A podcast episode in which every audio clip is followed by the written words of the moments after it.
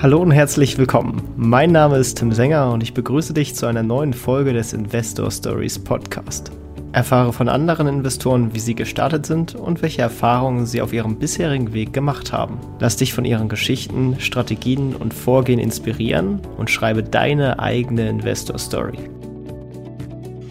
Hallo und herzlich willkommen zum Investor Stories Podcast. Und heute haben wir mal wieder einen Fondsmanager zu Gast und zwar sogar von einer Fondsmanagement-Gesellschaft, wo wir schon mal jemanden zu Gast hatten, und zwar Alpha Star. Da hatten wir ja schon mal den äh, Felix Gode zu Gast. Ähm, doch äh, jetzt haben wir äh, noch mal einen weiteren Gast aus dem Hause, denn es gibt auch mittlerweile einen weiteren Fonds und zwar einen Europafonds. Wer sich erinnert, der äh, Felix hat ja quasi einen Dachfonds gemanagt, also jetzt nicht Dach von äh, verschiedene Fonds, sondern Dach mit Deutschland, Österreich, Schweiz. Und äh, jetzt darf ich herzlich begrüßen den Marco Grassmann, äh, der nämlich den Europafonds managt. Herzlich willkommen im Podcast. Ja, hallo Tim. Vielen Dank, dass ich bei dir im Podcast sein kann. Ja, vielen Dank, dass du der Einladung äh, gefolgt bist, denn äh, ich, ich glaube, du hast einiges Spannendes zu berichten. Gerade im Europa, insbesondere im äh, Mid- und Small-Cap-Bereich, gibt es doch äh, sehr spannende und sehr unterbewertete Unternehmen gerade. Also da sind äh, vielleicht im Vergleich zu den globalen Aktienmärkten schon die, die Chancen recht hoch, zumindest meiner Ansicht nach. Muss natürlich jeder für sich selber ähm, ja, beurteilen. Doch vielleicht erstmal zu dir und deiner Person. Vielleicht magst du ein bisschen Einblick geben, äh, wer, wer, bist du und äh, was machst du jetzt eigentlich gerade so bei AlphaStar und vielleicht auch so ein bisschen privat?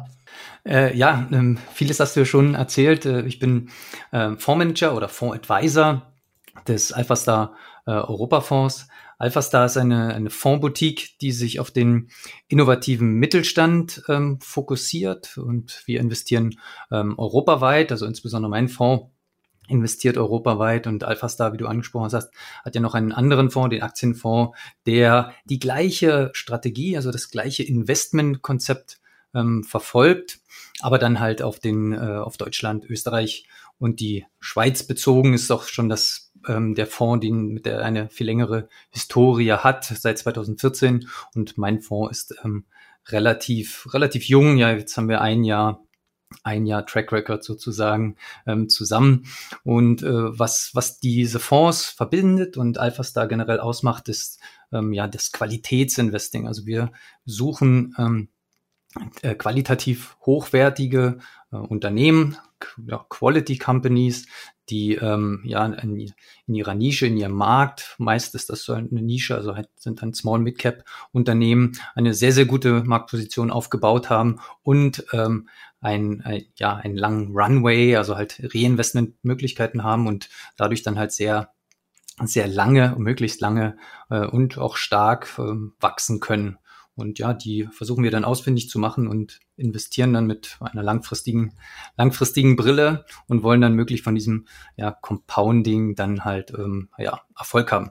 Ich bin 2021 zum, zum Team dazugekommen, habe den Felix schon, schon weit vorher kennengelernt und haben dann noch schon gemerkt, dass so der, das Investmentkonzept, der Ansatz, die Sichtweise, was, was gute Firmen ausmacht, sehr ähnlich ist. Und dann hat sich dann äh, ja 2021 dann die Möglichkeit ergeben, zusammenzuarbeiten und dann halt den Europafonds dann als nächstes äh, Fondskonzept, als nächsten Fonds mit der gleichen Strategie halt aufzulegen. Und ich bin äh, ist nicht meine erste Berührung mit, mit, mit Aktien, sondern ich bin, ja, man so will, gelernter, gelernter Aktienanalyst, ähm, bin ja schon von einer, vor einigen Jahren ähm, bei, der, bei der Allianz ins, ins Portfolio-Management, in die Aktienanalyse eingestiegen, habe dann in München ähm, dort ähm, ja in der Analyseabteilung äh, gearbeitet und wir haben dafür hauptsächlich versicherungsinterne Gelder, ja, das, das Aktienmanagement ähm, gemacht.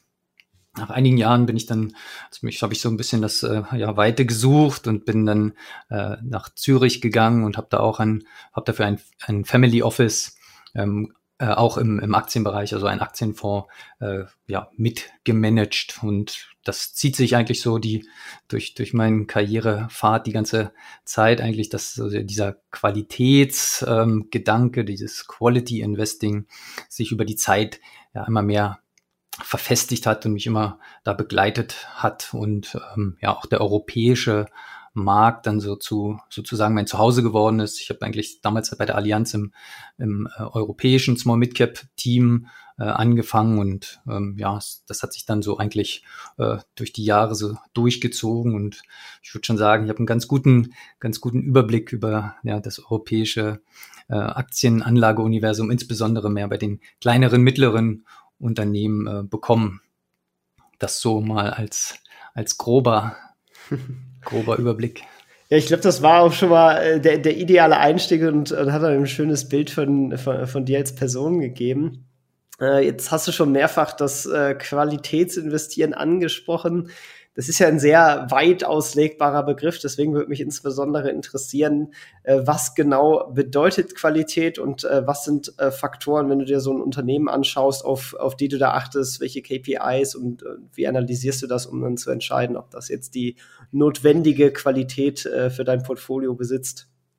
Ja, also der, der wichtigste KPI, also die gewichtigste Kennzahl für, für viele Qualitätsinvestoren äh, und, und auch für uns und auch für mich ist halt die, die interne Kapitalverzinsung, also der ROIC, Return on Invested Capital, wie es so, wie es so schön heißt, ähm, die dann schon oft sehr viel ähm, ja, Aussagekraft hat. Ne? Wenn, ein, wenn ein Unternehmen es schafft, ähm, Kapital, das eigene Kapital ähm, sehr hoch zu verzinsen, dann kann das äh, irgendwie Glück sein oder eine gute Marktphase äh, oder ja temporärer Natur, weil die ähm, ja die die Rohstoffkosten gerade hoch oder niedrig sind. Aber Firmen, die die das langfristig schaffen, also über einen sehr langen Zeitraum eine hohe Kapitalverzinsung ähm, schaffen, das sind dann oft Firmen, die ein Eintrittsbarrieren geschaffen haben, die ein diversifiziertes Geschäftsmodell, diversifizierte Produkte und Dienstleistungen haben, eben äh, die so differenziert sind vom Wettbewerb, dass, dass es halt möglich ist, diese Überrenditen, das sind letztendlich, wenn man 20, 30 Prozent auf das Kapital verdient, dann sind das, sind das Überrenditen ähm, und um die zu zu ähm, langfristig zu generieren, äh, muss man etwas anders machen, etwas besser machen als die Konkurrenz, weil das ist nicht nur in der Theorie so, sondern auch in der, in der Praxis. Ähm, der Wettbewerb, der schläft nirgendswo und wenn es, wenn Unternehmen so viel Geld verdienen, also Überrenditen generieren, dann ist der Wettbewerb dann natürlich hinterher. Und bei einer im, im, perfekten im perfekten Wettbewerbsumfeld werden dann diese diese Kapitalrenditen dann wieder ähm, zurück auf die auf die Kapitalkosten gedrückt. Jeder, der BWL oder VWL-Studium, ähm, ja, der das äh, durchgemacht hat, wie ich auch, der der kennt das wahrscheinlich noch aus einer der ersten Vorlesungen. Ja, der Wettbewerb, der eliminiert dann da die die, die Überrenditen. Und äh, ja, die Empirie zeigt aber, dass es ähm, Firmen gibt, die das, die das dauerhaft schaffen. Und das sind für uns die, sind Qualitätsunternehmen und unsere Aufgabe dann als Analysten und Portfolio-Manager ist halt die, die Analyse ähm, dieser Firmen und dann halt das letztendlich das Feststellen, äh, ist das eine Firma, die das langfristig schafft, äh, langfristig beibehalt. Also gibt es diese Eintrittsbarrieren, gibt es diese, dieses Produktportfolio, was, was einmalig ist und eben nicht ähm, durch den Wettbewerb erodiert wird. Und ähm, ja, wenn wir dann denken, dass, dass wir so eine Firma gefunden haben, also wir können die, die guten Zahlen, die, die, die die Firma ausspuckt, sozusagen dann validieren, dass das eine wirklich eine Qualitätsfirma ist mit einem so einem starken Geschäftsmodell, dann, dann werden wir, dann werden wir investieren und hoffentlich dann äh, langfristig ähm, dabei bleiben. Jetzt hast du mit Europa ja auch einen viel größeren Bereich, hätte ich jetzt gesagt, als, als der Felix mit dem Deutschland, Österreich, Schweiz-Raum, äh, aus dem man picken kann. Äh, und äh, da gibt es meiner Ansicht nach gerade eine, eine ganze Menge an äh, wirklich spannenden Unternehmen, die auch durchaus diese Qualitätsmaßstäbe erfordern so aus Portfolio-Bildungsgesichtspunkten.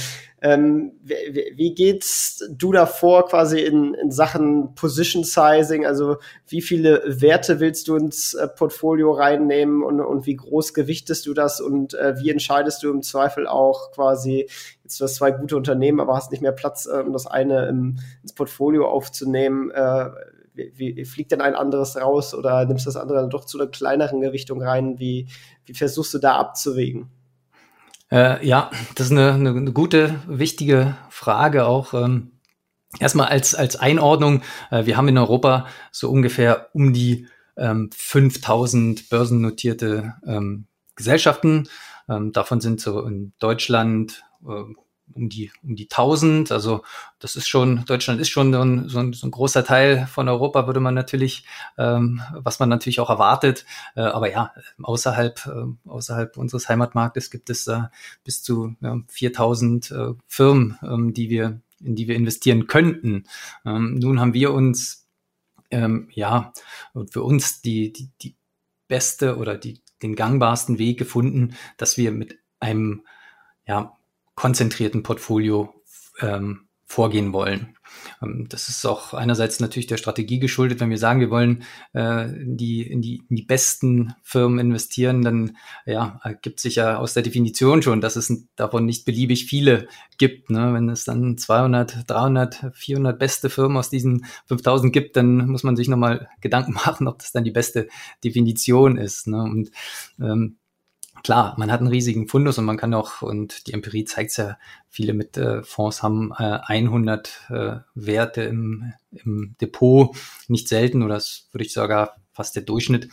Ähm, aber wir sehen das komplett anders. Wir wollen äh, ein konzentriertes Portfolio und mit sehr wenigen, aber dafür den besten Werten haben, weil äh, wenn wir dann sagen, das ist dann ein, ein wie ich vorhin ausgemalt habe, ein, eine Firma, die halt wirklich etwas, etwas sehr gut äh, macht und sehr gute Wachstumsmöglichkeiten hat und ein tolles Produkt, ein tolles Management, auch was diese Firma nach vorne bringt, dann wollen wir natürlich auch ähm, ein, ein, ja, einen substanziellen Anteil dann erwerben und wir wollen auch, dass die Fonds-Performance dann ähm, dementsprechend ähm, ja, davon ja, mitgetragen wird. Und ähm, ja, für uns eine, eine größere ähm, Position ist so um die sieben Prozent des, des Fondsvolumens.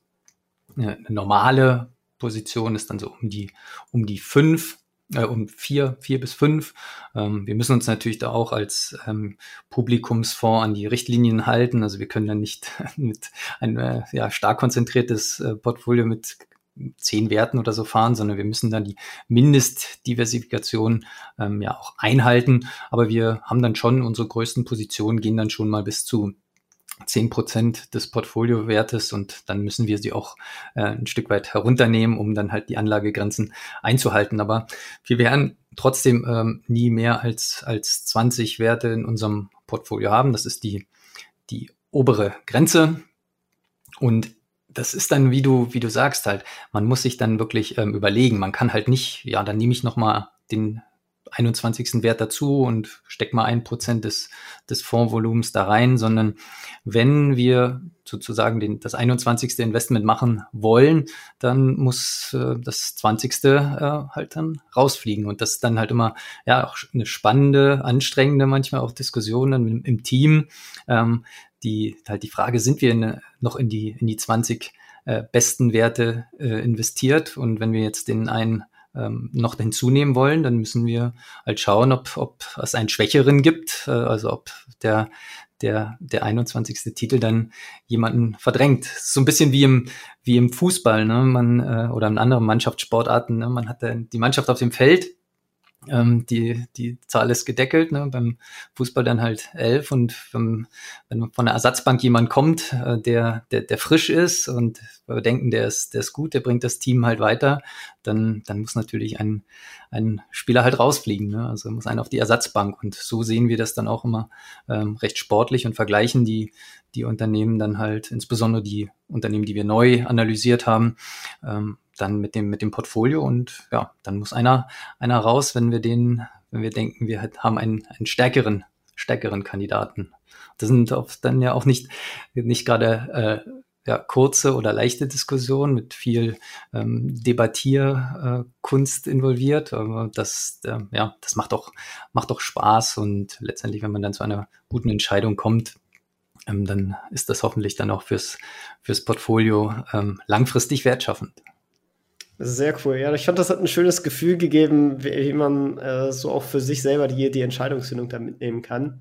An dieser Stelle möchten wir dir einen weiteren Werbepartner von uns vorstellen, und zwar die Seven Assets App. In deinen Finanzen gibt es viele Einnahmen und Ausgaben wie Gehälter, Miete, Zinsen, Dividenden, Leasing und noch vieles mehr. Einige sind sich darüber im Klaren, was sie verdienen und was ihr Leben eigentlich kostet. Aber hast du jemals eine genaue Übersicht erstellt, was mit deinem Geld eigentlich passiert? Dazu kommt, dass heutzutage deine Vermögenswerte überall verstreut sind. In der App die Kryptowährungen, in der Bank Wertanlagen, im Schrank die Unterlagen zu Immobilien und war da nicht auch, auch noch eine teure Uhr? Sofern man überhaupt alle Dokumente finden kann, ist der Überblick komplex und ein detaillierter Einblick nur schwer zu gewinnen. Dabei könnte alles so einfach sein. Und genau da kommt die Seven Assets App ins Spiel. Denn damit erhältst du Einblick in dein gesamtes Vermögen, darunter auch Kryptowährungen, Wertanlagen, Investitionen, Immobilien, Edelmetalle und noch viele weitere Wertgegenstände. Ja, auch Handtaschen und Sneaker sind wertvoll. Ebenso können Verwaltungsprozesse wie Finanzierung, Käufe und Verkäufe optimiert werden. Seven Assets ist die smarte digitale Vermögensverwaltung der Zukunft und wird auch dein Leben erheblich erleichtern. Es hilft dir nicht nur dabei, deine Finanzen im Auge zu behalten, die integrierte KI unterstützt dich dabei, Veränderungen der Vermögenswerte zu erfassen und automatisch zu verwalten. Willst du direkt loslegen? Dann gehe jetzt auf den Link in den Shownotes und lade dir direkt die App herunter. Und jetzt viel Spaß bei der weiteren Folge. Äh, wozu hat es denn genau bei euch geführt? Also die 20 Werte, äh, habt ihr da irgendwie, äh, klar Europa, aber äh, scheint da irgendein Land äh, hervorzustechen, wo ihr ein bisschen mehr unterwegs seid oder irgendeine Branche oder ist das äh, relativ breit gestreut und ihr habt eigentlich in jedem Bereich irgendwas Gutes gefunden? Wie, wie ist so, sieht so das Gesamtportfolio aus?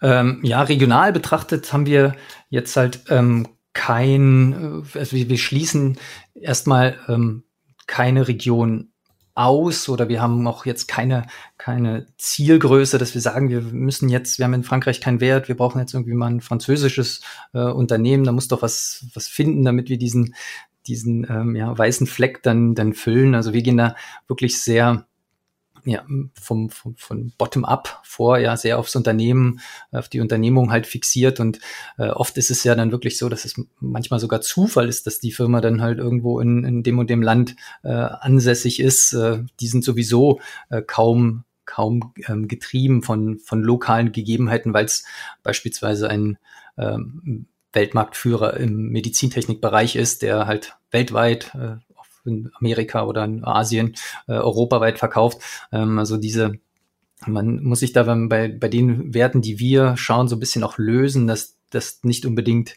das Land, in dem die Firma angesiedelt ist, dann auch ähm, ausschlaggebend ist für das, äh, ja, für die, für, für die ökonomischen oder beeinflusst, beeinflusst von den ökonomischen Gegebenheiten vor Ort ist. Also das sind dann, ist dann oft, ja, wie ich sagte, ein bisschen bisschen Zufall. Und wir finden halt ähm, sehr gute Unternehmen halt in, ja, in allen Ecken Europas. Es gibt so ein paar Sachen, wo wir uns natürlich dann äh, schwer tun, wenn wir sagen, jetzt ähm, äh, in der Türkei äh, würden wir, wir haben da ein, ein, Unternehmen gefunden, was, was durchaus auf den ersten Blick interessant aus, äh, ausschaut, äh, aber das ist dann doch mit der, mit der ähm, türkischen ja, Politik äh, und auch ja ein bisschen äh, die Schwierigkeiten mit den mit den makroökonomischen äh, Gegebenheiten, wie man ja sieht, da äh, halten wir uns dann eher zurück und würden dann sagen, auch wenn wir, wenn das eine vermutlich sehr tolle äh, Firma ist, würden wir da halt äh, Abstand nehmen zu zu investieren. Aber äh, sonst gibt es eigentlich ähm, europaweit jetzt wenig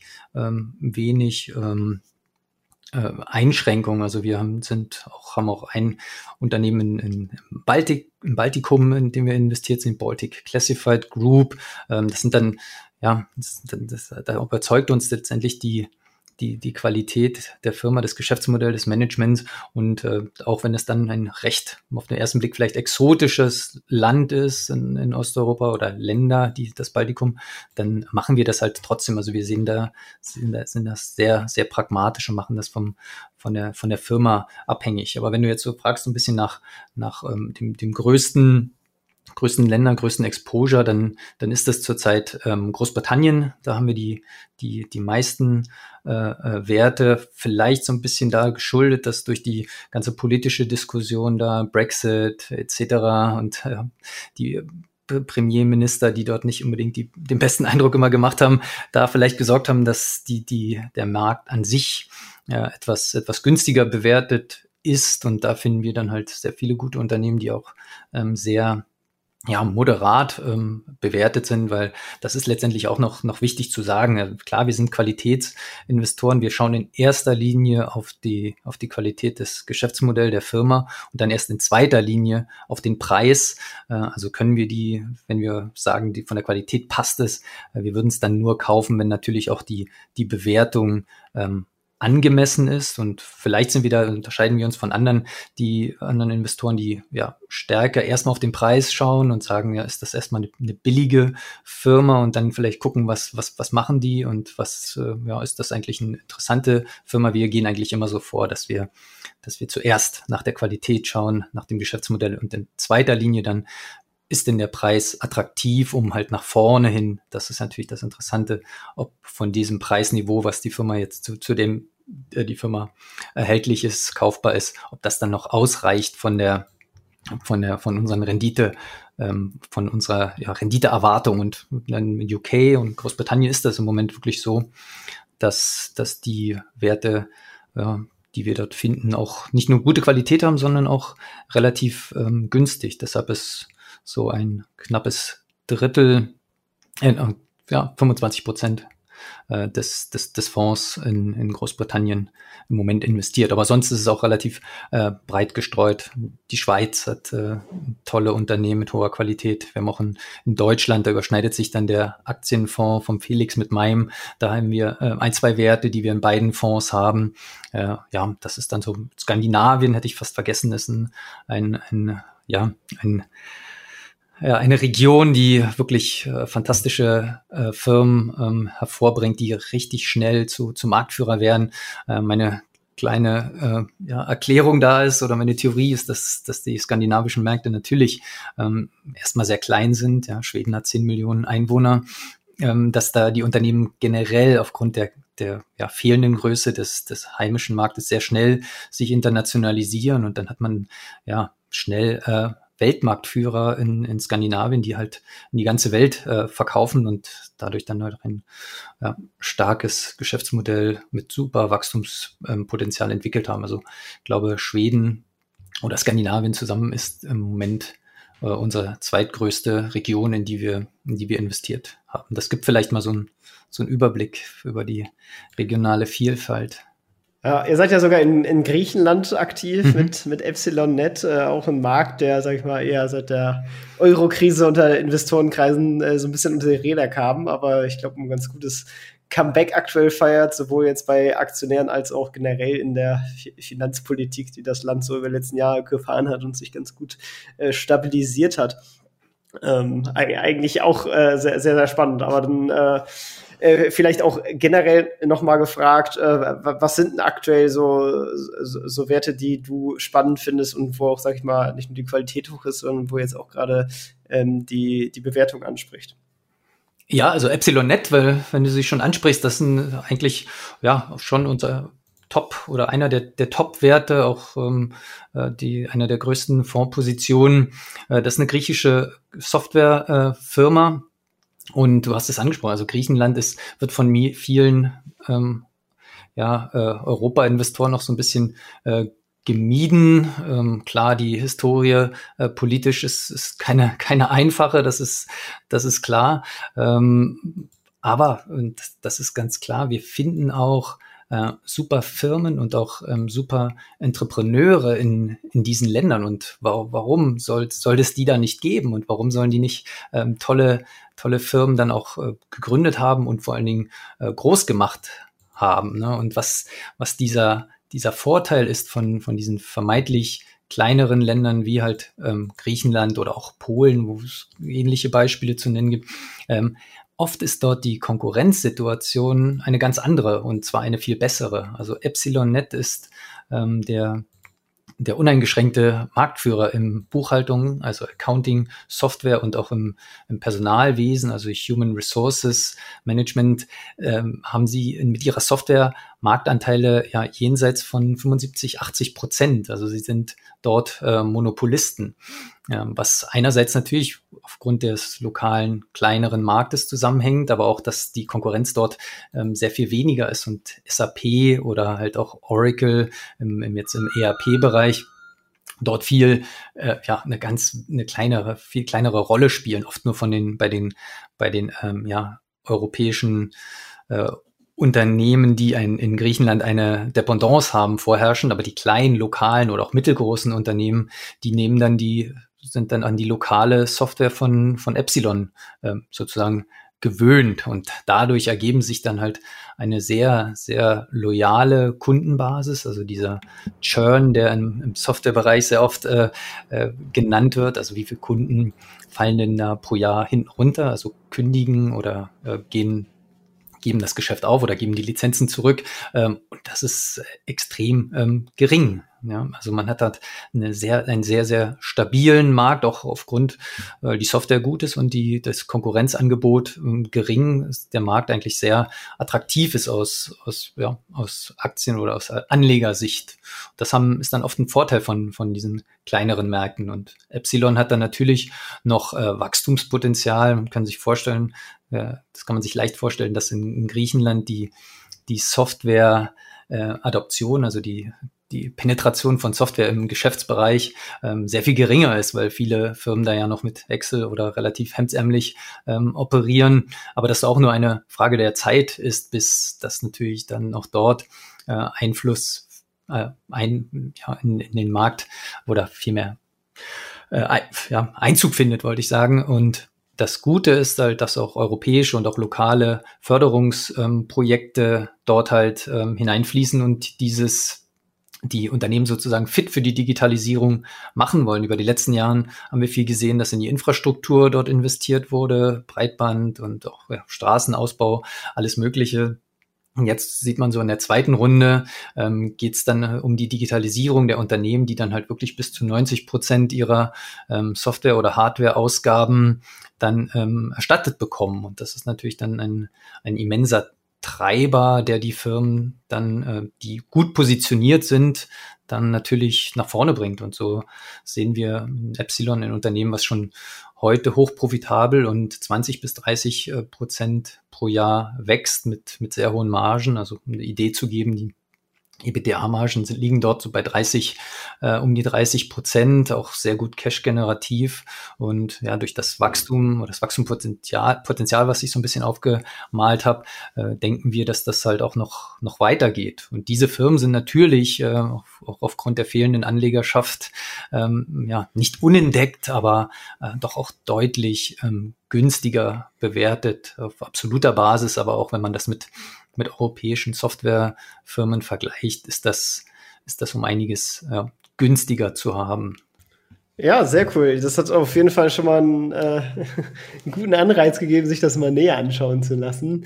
Und ich glaube, jetzt hat man auch ein ganz gutes äh, Gefühl für euer Portfolio. Was mich aber natürlich nochmal interessieren würde, ist, äh, wenn du es teilen magst, wie es denn bei dir persönlich aussieht.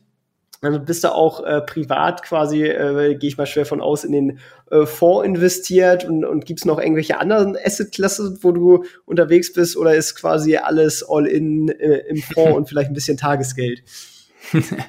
äh, ja, das ist eigentlich schon ganz gut, äh, ganz gut erahnt. Ähm, ähm, wir sind alle ähm, bei, bei AlphaStar sehr, sehr stark in, in unsere Fonds investiert. Das liegt auch so ein bisschen in der, in der Historie. AlphaStar ist aus einem Aktienclub äh, entstanden, der beiden Gründer, die dann mit ihrem mit ihrem, äh, ihrem eigenen Geld und das von Family and Friends, ähm, die die den, den Aktienclub gegründet haben und daraus dann den, den Fonds, äh, ja, das, den Aktienclub sozusagen überführt haben in, in den Aktienfonds. Und natürlich, die, wenn die, die ähm, eigentliche Intention ist, das ein, ein Anlagevehikel für sich selbst zu, ähm, zu, zu schaffen, dann ist man natürlich dort äh, insbesondere die Gründer sehr stark äh, investiert und das zieht sich dann auch äh, durch die anderen äh, Mitarbeiter, die dann über die Zeit hinzugekommen sind, so wie ich, dass, dass wir alle sehr, sehr stark in, in, in die eigenen Fonds investiert sind. Und ich habe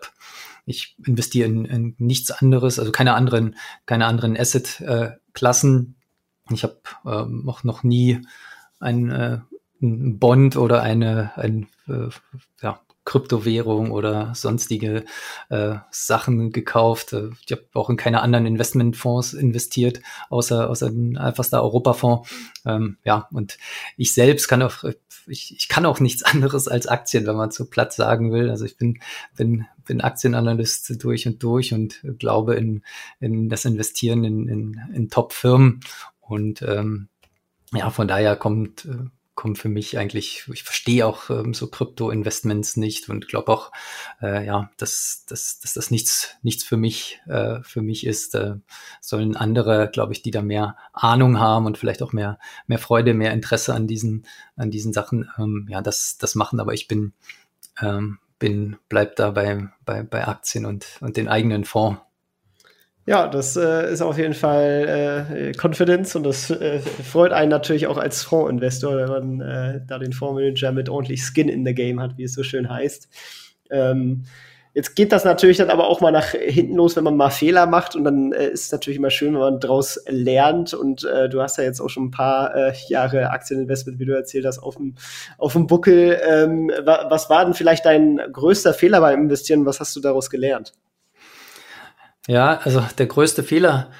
Ähm, ich glaube, na gut, jeder hat seine Investments, die, die, ähm, die äh, nicht so gut performen oder teilweise im Totalverlust gelandet sind. Das gehört, glaube ich, so ähm, streckenweise dazu, wenn man, wenn man an der Börse und beim Investieren Erfolg äh, haben will und ist dann so der natürliche Lernprozess, ähm, die die hatte ich natürlich auch, ähm, aber vielleicht jetzt ohne da auf den einzelnen Namen äh, ähm, rum äh, rumzureiten, was glaube ich eher so ein bei mir und vielleicht auch bei anderen äh, Investoren, die so eine ähnliche Reise gemacht haben, äh, oft zusammenhängt, ist, dass am Anfang äh, ich sehr stark auf den, auf den Preis geschaut habe. Also hauptsächlich geschaut habe, ist denn die Firma ähm, billig, so diese klassische Margin of Safety Gedanke. Ähm, einfach, wenn man günstig kauft, der Gewinn liegt im Einkauf, ne, wenn man im günstig, günstig kauft, dann dann kann viel schief gehen und ähm, man kommt dann immer noch mit einer mit einer ja so guten oder äh, auskömmlichen Rendite davon. Und dieser, dieser Ansicht bin ich, bin ich im Moment oder mittlerweile nicht mehr. Und ich glaube, das ist eher ein für mir ein Fehler gewesen, immer nach den, nach den günstigen Werten zuerst zu schauen und möglichst günstig, günstiges Preis zu Buchwertverhältnis beispielsweise zu investieren. Weil was dann, was dann oft folgt, ist, dass man in, in sehr ja, mittelmäßigen oder auch schlechten Firmen investiert sind, die dann halt äh, über die Zeit halt ähm, ja, ihrem, im Ruf alle Ehre machen und dann halt immer wieder in Probleme laufen oder ein Management haben, was, was nicht so werttreibend ist, was seine eigene Agenda folgt oder vielleicht auch einfach nicht, nicht gut ist oder in einer schweren Branche, äh, Branche investiert oder in Branche beheimatet ist, wo es einfach unglaublich schwer ist, erfolgreich zu sein. Und ähm, das sind dann oft Investments, die die vielleicht gar nicht so in, in einem riesigen Totalverlust ähm, landen, manchmal schon, aber nicht, äh, äh, nicht immer oder nicht notwendigerweise, aber die halt äh, eigentlich eine hohe Opportunitätskosten ha Kosten haben. Und das war am Anfang mein, mein Problem, dass einfach die, ich äh, ja, in Werte investiert habe, ebenso preisgetrieben, die halt, die halt sehr die einfach nicht vom Fleck kommen, auf Deutsch gesagt, oder halt äh, hoch und runter gehen, aber seitwärts, aber im, im, über einen langen Zeitraum dann einfach keinen Wert schaffen. Und das habe ich dann schon ja so eingesehen, dass, dass diese äh, tollen Werte, die irgendwo Sum of the Parts ganz super aussehen oder halt irgendwo ähm, eine, eine Margin of Safety aufgrund des Preises bieten, die dann doch, dass das doch eine Illusion ist und dass das Management oder die Firma immer einen Weg gefunden hat, den, den vermeidlichen Wert, den man da gesehen hat, äh, dann erodieren zu lassen und ja, das verpufft dann, ist dann so ein bisschen verpufft und man und ich äh, insbesondere habe dann in die Röhre geschaut. Ne? Das kenne ich nur zu gut. Äh, da habe ich auch durchaus meine, meine Lessons von so Some of the Parts Cases gehört, insbesondere wenn es keinen äh, kurzfristigen Trigger gibt, warum diese Sachen aufgelöst werden sollten. Äh, deswegen ja. halte ich jetzt mittlerweile doch auch etwas Abstand von solchen Investment Cases. Äh, aber man hat ja auch gute Investment Cases und deswegen würde mich interessieren, was war denn vielleicht dein, dein größter Erfolg im Investieren? Ja, das ist dann, geht dann so ein bisschen nahtlos über von, von deiner äh, vorigen ähm, Frage. Äh, und das Learning oder mein, mein persönlicher Erfolg ist dann halt schon, dass ich dieses, ja, das über, überwunden habe und den, äh, den Investmentprozess oder den, den, die Philosophie hinterfragt habe und eben dann diese, diese Qualität, dieses Qualitätsinvestieren für mich entdeckt habe, eben halt äh, einfach nicht erst auf den Preis zu schauen und auch nicht erst äh, äh, zu schauen, ob man, ob man die Firma günstig bekommen hat. Und dann im zweiten Schritt schaut, äh, ist das eigentlich eine Firma, die ich, die ich, äh, in die ich investiert werden sein möchte, sondern einfach mit der Qualität anfange und halt sich mir Gedanken gemacht habe, was sind denn, äh, was sind denn tolle Unternehmen, was machen denn, äh, was machen denn gute Unternehmen aus, ja, und diesen, diese Philosophie dann so konstant und immer weiter auf die, auf die Qualität äh, auszurichten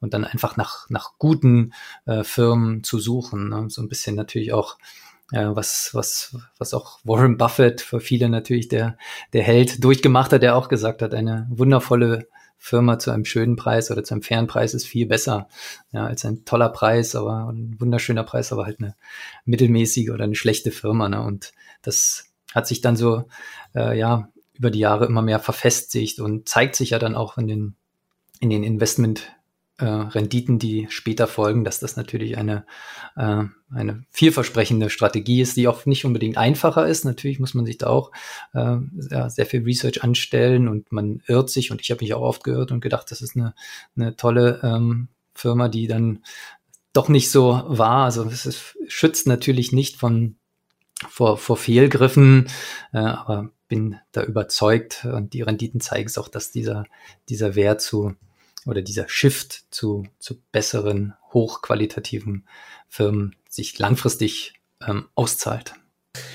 Und das hoffe ich, tut es sich auch für euren Fonds. Ähm, bislang sieht der Track Record ja ganz gut aus, indem er vorne liegt, aber es ist ja natürlich auch gerade mal ein Jahr her, dass, dass er an den Start gegangen ist. Ähm, ja, wir sehen das natürlich langfristig. Wir freuen uns über die, über den guten, guten Start, äh, auch in keiner, auch eine schwere Zeit natürlich im Moment äh, oder keine einfache äh, Zeit für, für kleinere Werte im europäischen Kontext. Aber das, äh, wie du angesprochen hast, das, die Abrechnung wird dann nach, nach zehn Jahren gemacht und äh, wir hoffen da für die, für uns selbst und für die Anleger natürlich dann über einen langen Zeitraum da ähm, äh, gute Renditen zu erzielen. Und ein Jahr, äh, das, das kann immer, ist sehr viel auch von Zufall getrieben. Da lässt sich schwer, schwer sagen, was, was, was Glück und was Können oder was ein guter Investmentprozess ist. Ja, aber nach diesem Gespräch bin ich ganz optimistisch, dass es auf jeden Fall in die richtige Richtung gehen wird. Und äh, bedanke mich für, für die ganzen Insights, die du geteilt hast. Wenn man jetzt äh, mehr von euch oder eure Position oder, oder den Fonds quasi wissen will, kann ich auch nur absolut empfehlen, einmal auf der Webseite zu schauen. Äh, ist natürlich auch in den Shownotes verlinkt. Ihr seid nämlich so transparent, dass ihr das Ganze sogar auch mit Live-Depots äh, veröffentlicht für eure beiden Fonds. Äh, sehr, sehr insightful. Und du hast mir gerade im äh, Vorgespräch auch erzählt, dass er jetzt einen Podcast gezahlt hat. Vielleicht möchtest du auch noch mal kurz was dazu erzählen. Äh, ja, wir haben uns das Europa-Team, also ich arbeite zusammen noch mit, äh, mit zwei ähm, sehr guten Analysten, äh, haben wir uns äh, ja ähm, zusammengesetzt und überlegt, äh, ob nicht auch ein, ein, ein Podcast äh, was, was wäre für, für unsere Anleger und für Interessierte. Und hast ja angesprochen, dass, dass der Transparenzgedanke bei AlphaStar ist sehr ausgeprägt mit Magazin, Live-Depot und sehr transparenter und ehrlicher Berichterstattung, was, was gut läuft und was, was schlecht läuft. Und da ist der Podcast dann so ein, ein weiterer Baustein, wo wir dann halt in, in kleineren, hoffentlich nicht zu langen und gut verdaulichen äh, 20 bis 25 Minuten dann äh, über unsere Portfoliounternehmen reden, wie wir heute über Y geredet haben, oder auch über, über unseren Ansatz, über Portfoliokonzentration, also so ein bisschen einen Einblick geben wollen in in unsere ja, tägliche tägliche Arbeit und ja, hoffen wir, dass wir dann halt so eine gute, irgendwann mal so eine ähm, erfolgreiche, große und qualitativ hochwertige Audience aufbauen können, äh, wie du das äh, geschafft hast. Und von daher bist du dahingehend äh, unser, unser Vorbild und äh, hoffentlich ein guter Einfluss. Vielen lieben Dank. Äh, ja, damit sind wir tatsächlich schon äh, am Ende angelangt. Es, es kommt noch äh, das, das übliche Rollenspiel, äh, wenn du morgen noch mal in, im Körper einer anderen Person aufwachen würdest und äh, einen Angestelltenjob hast mit circa 2000 Euro Nettoverdienst und noch 10.000 Euro auf einem Tagesgeldkonto, hast kein Netzwerk oder sonstige Kontakte mehr, allerdings noch dein Wissen von heute. Wie würdest du es angehen? Wie würdest du noch mal von vorn starten? ja, also ich würde mir, äh, würde mir versuchen, äh, ja, ein, ein, ein Portfolio an, an hochqualitativen Unternehmen. Das wird jetzt wahrscheinlich äh, kein überraschendem europäischen oder auch im, im weltweiten Kontext zusammen ähm, zusammensetzen. Also das ist und ja, wenn man mit monatlichen Einkommen ist es natürlich erst recht, wenn man äh, weniger weniger Verbrauch zum Leben als als man als jeden Monat reinkommt, kann man natürlich ähm, über einen Sparplan sehr sehr elegant ähm, sehr elegant vorsorgen. Ne? Monatliche Beiträge sind doch sind doch eine super Sache und ich glaube, was so ein bisschen ähm, vielleicht äh, oft außen vor bleibt, ist äh, die, die, die Marktphasen bei, bei, bei kontinuierlichem Sparen oder kontinuierlichem Investieren ähm, sind dann gar nicht so entscheidend. Also mit anderen Worten, wenn, wenn wir da mal in eine schwächere Phase wie jetzt äh, reinlaufen, wo die Märkte seitwärts oder auch nach unten gehen, ähm, dann ist das für, für kontinuierliche fürs kontinuierliche Investieren über Sparpläne ja eigentlich eine, eine super Sache. Ja, bei, bei jedem, bei mir, bei dir wahrscheinlich auch, wenn, wenn die Märkte fallen, hat man zuerst äh, Sorgen und macht sich, macht sich Gedanken, soll ich lieber jetzt äh, das, das Geld, die Investments vom Tisch nehmen, bevor es ähm, noch weiter fällt. Aber äh, genau das Gegenteil ist der Fall. Man muss eigentlich so ein bisschen froh sein und leicht, leicht jubeln, dass die, dass die Kurse ähm, äh, unten sind oder die Unternehmen günstiger zu haben sind und kann dann halt für, für das Gleiche, für die gleichen 2000 äh, Euro in dem Fall viel mehr Fondsanteile, viel mehr Unternehmensanteile äh, kaufen. Und wichtig ist dann natürlich, dass in, in zehn Jahren oder in 20 Jahren oder wann immer, ähm, wann immer der, der Endzeitpunkt erreicht ist, dass dann die Kurse äh, oben stehen. Ne? Und was in der Zwischenzeit passiert, also diese, diese Marktphasen, die können ähm, durchaus ähm, ja, hilfreich sein und, und nicht nur äh, Angst oder äh, Unsicherheit verursachen, sondern eigentlich, wenn man da drüber nachdenkt und das und das beherzt, ähm, beherzt äh, ja als als Chance nimmt, ist das, glaube ich, ähm, ja sehr einfacher und auch leichter durchzustehen und so ein bisschen ein Stück weit mehr mehr Optimismus halt bei bei bei diesen oder Optimismus vielleicht das falsche Wort, aber mehr Grundvertrauen in, dass es langfristig doch wieder aufwärts geht und diese Phasen, dass man die eher eher nutzen kann, solange man natürlich jung ist und ein Netto-Käufer nenne ich es immer, solange man Netto-Käufer von Aktien ist, also man man muss nicht verkaufen, weil man seinen äh, Ruhestand äh, finanzieren muss, sondern man kann über den Zeitverlauf kaufen, dann ist doch eine, eine Krise äh, eine, gute Sache, um einfach mehr zu kaufen. Sehr schön, kann ich nur zustimmen.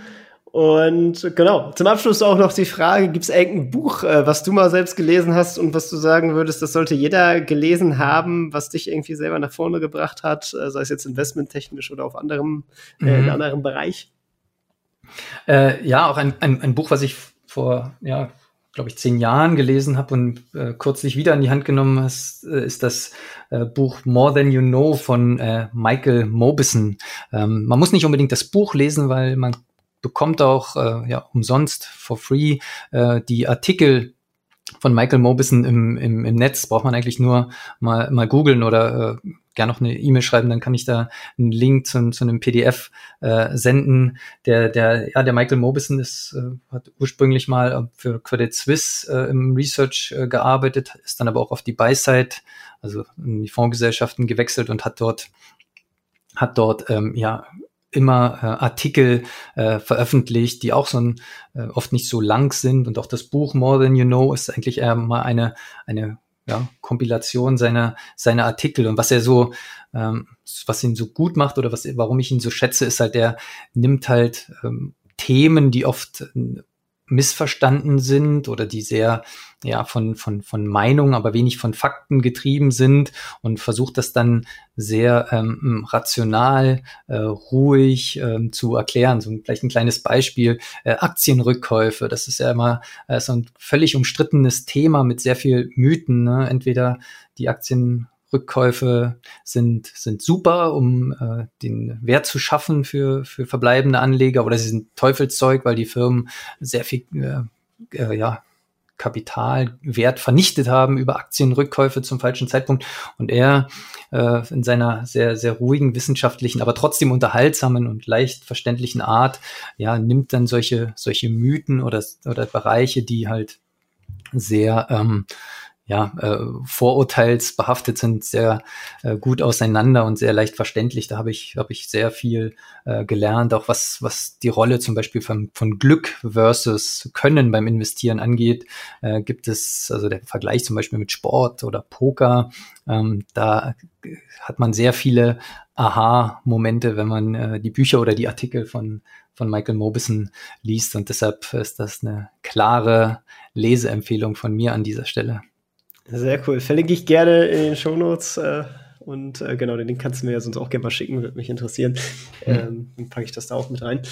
Perfekt. Äh, dann sind wir tatsächlich am Ende und äh, ich möchte dir ganz herzlich danken und äh, hat mega Spaß gemacht und äh, ja, viel Erfolg weiterhin mit dem, mit dem Fonds. Ja, mir hat's auch Spaß gemacht, Tim, und bis bald. Bis denn. Ciao, ciao. Das war's auch schon wieder mit dieser Podcast-Folge. Ich danke dir ganz herzlich fürs Zuhören. Wenn dir der Podcast gefallen hat, würde ich mich sehr freuen, wenn du ihn mit einer Bewertung auf iTunes unterstützt. Außerdem möchte ich dich gerne dazu einladen, der Investor Stories Community auf Facebook beizutreten. Hier hast du einen Austausch mit Gleichgesinnten und professionellen Investoren, die selber ihren Weg in die Freiheit der Finanzen gegangen sind und von ihnen kannst du lernen oder auch selber andere Leute bereichern und zudem ist dort Feedback zum Podcast immer willkommen. Um ganz schnell dorthin zu gelangen, kannst du auch einfach investor-stories.de slash community eingeben. Ich freue mich, wenn du auch beim nächsten Mal wieder dabei bist. In diesem Sinne, alles Gute, dein Tim.